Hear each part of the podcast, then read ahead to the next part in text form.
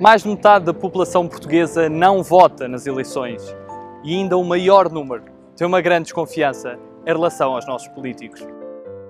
Quando colocamos um boletim de voto numa urna, quantas vezes sabemos realmente em quem estamos a votar? Com alguma probabilidade conhecemos o partido, as suas ideologias e talvez o programa eleitoral. Mas quantas vezes conhecemos quem está por detrás de uma simples sigla?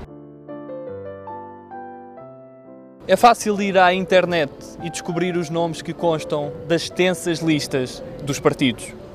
Mas conhecer quem são os portugueses, os indivíduos que, com diferentes percursos e experiências, se apresentam ao sufrágio universal, torna-se um desafio mais difícil. Somos hoje, felizmente, um país democrático. Contudo, viver numa democracia não é só um direito, é também um dever cívico de conservá-la e aperfeiçoá-la. Por isso, com o objetivo de aproximar de forma transparente a classe política de todos os cidadãos, nasceu um projeto independente. Nasceu o projeto Os 230.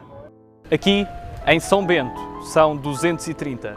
230 deputados que têm a responsabilidade de representar mais de 10 milhões de portugueses. E com este projeto não pretendemos branquear flagelos da nossa sociedade.